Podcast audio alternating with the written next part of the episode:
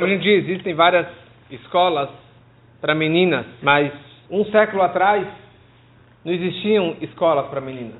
Não existia nada. Não existia nenhuma escola, nenhum seminário, nenhuma RON, nenhum GAN para meninas. Não existia esse conceito de escolas para meninas.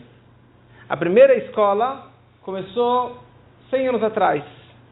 1917, Sara eh, Schnierer, na Cracóvia, na Polônia, ela vem na situação que os meninos têm Heider, têm escola, têm Yeshiva, e assim vão crescendo durante a vida, mas as meninas não tinham conteúdo, nunca estudaram nada, não sabiam rezar, não sabiam estudar, não sabiam praticamente nada, e isso acabou perdendo muitas das nossas, se assimilando, perdendo os valores e realmente se afastando do judaísmo porque por falta de conhecimento.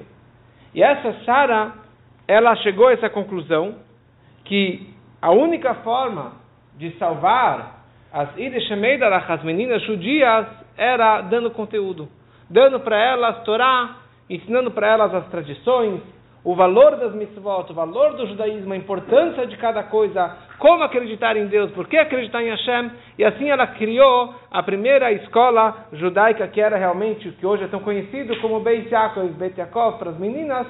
Isso começou realmente 100 anos atrás na Polônia. Quando o Rebbe anterior chegou nos Estados Unidos, logo que ele chegou, em 1941, o Rebbe anterior ele criou o que é chamado de Beis Rivka.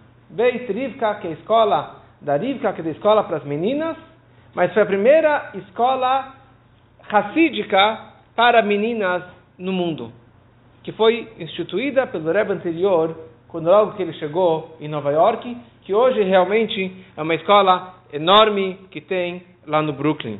E daí tem as suas ramificações também. Hoje existem centenas e centenas de escolas e mahon e seminários para meninas de todas as idades e assim por diante, como já sabemos. É interessante que isso faz um século, ou nos Estados Unidos fazem 30 anos. Mas antes disso, durante milênios, não havia nenhum lugar para as meninas estudarem. Por isso que a gente falava que a mulher ela ficava em casa, o homem trabalhava, o homem para estivar, mas a mulher ela ficava em casa o tempo todo. E é interessante do porquê de tudo isso. Porque realmente sempre foi dessa forma e por que realmente acabou modificando esse sistema.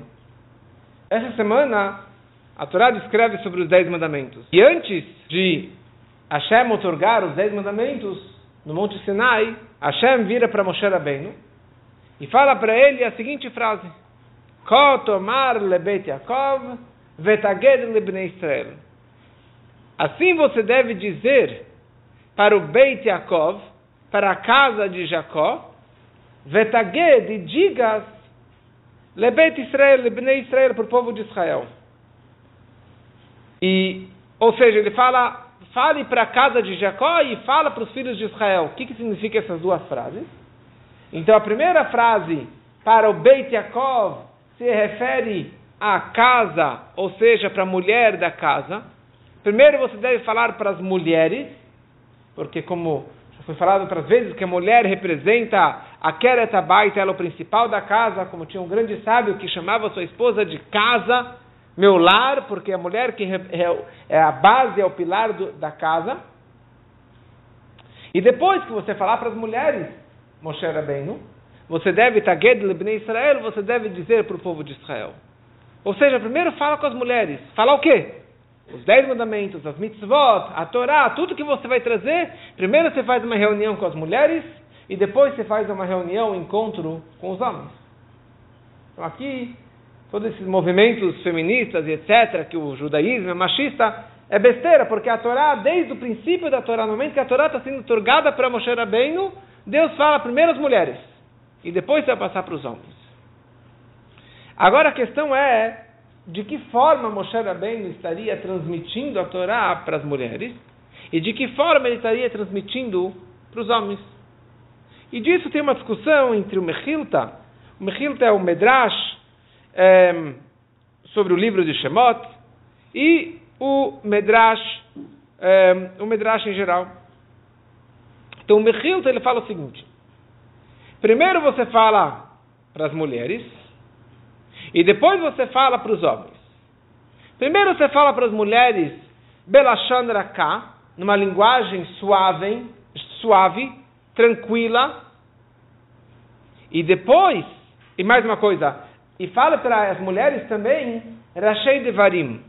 Rashei Devarim significa palavras resumidas, o índice, só os títulos, quer dizer, palavras, conceitos de uma forma mais resumida e de uma forma suave. E depois você transmite para os homens com todos os digdukim, com todos os detalhes, com todas as realmente os detalhes da Allahá, os detalhes da lei, os detalhes do Talmud e assim por diante. Então, aqui na verdade, essa explicação do Mechilta. Vem o Medrash e ele fala uma linguagem um pouquinho mais, hum, vamos chamar de machista. O Medrash Rabbah ele fala, um, primeiro você fala para as mulheres e você fala para elas palavras resumidas que elas possam entender.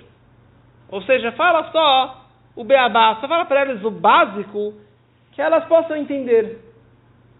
E depois você fala para os homens com todos os detalhes que os homens possam entender.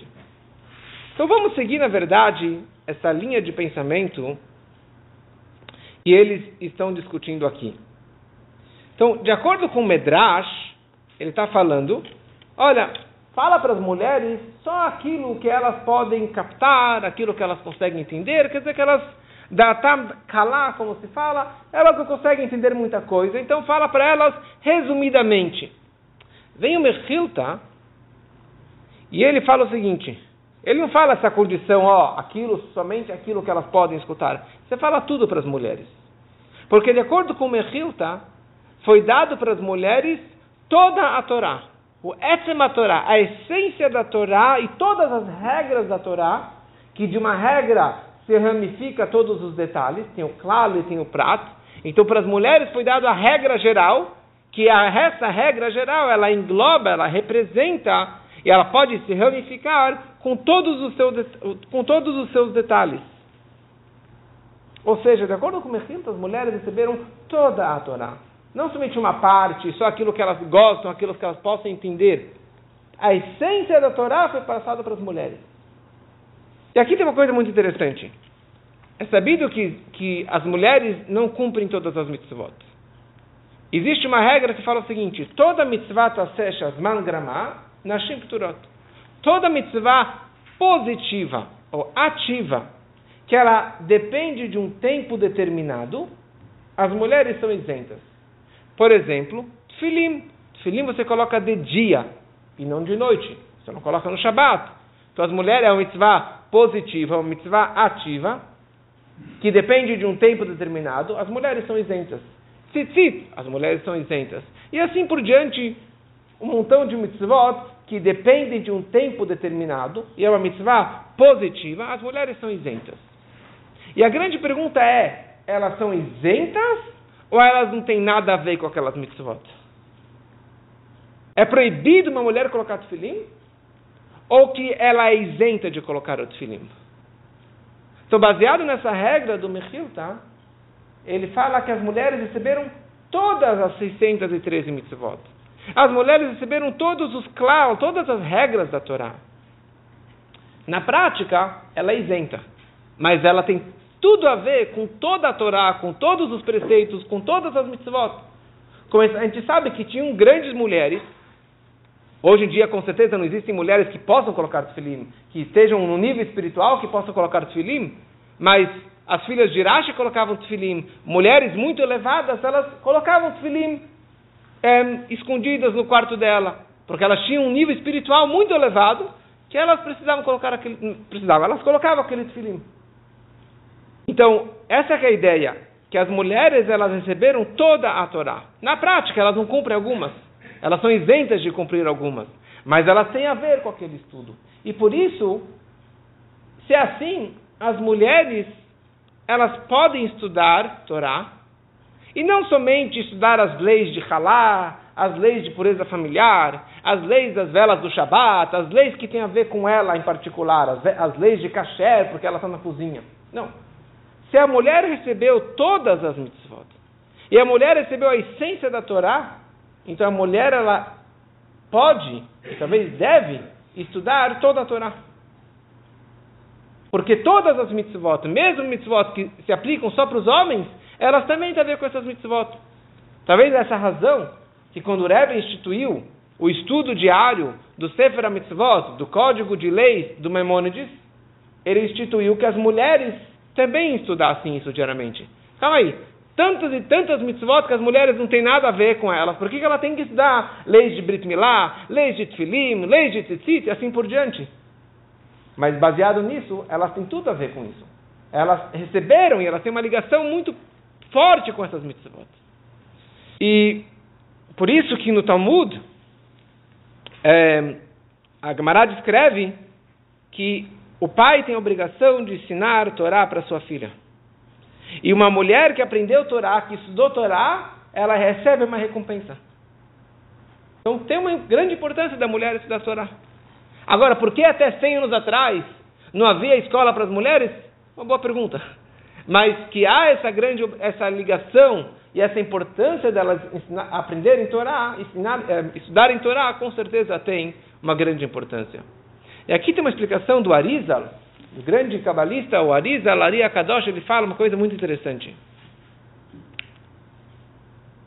No momento que o homem, olha só, ele está te dando a palavra dele, ele não fala marido.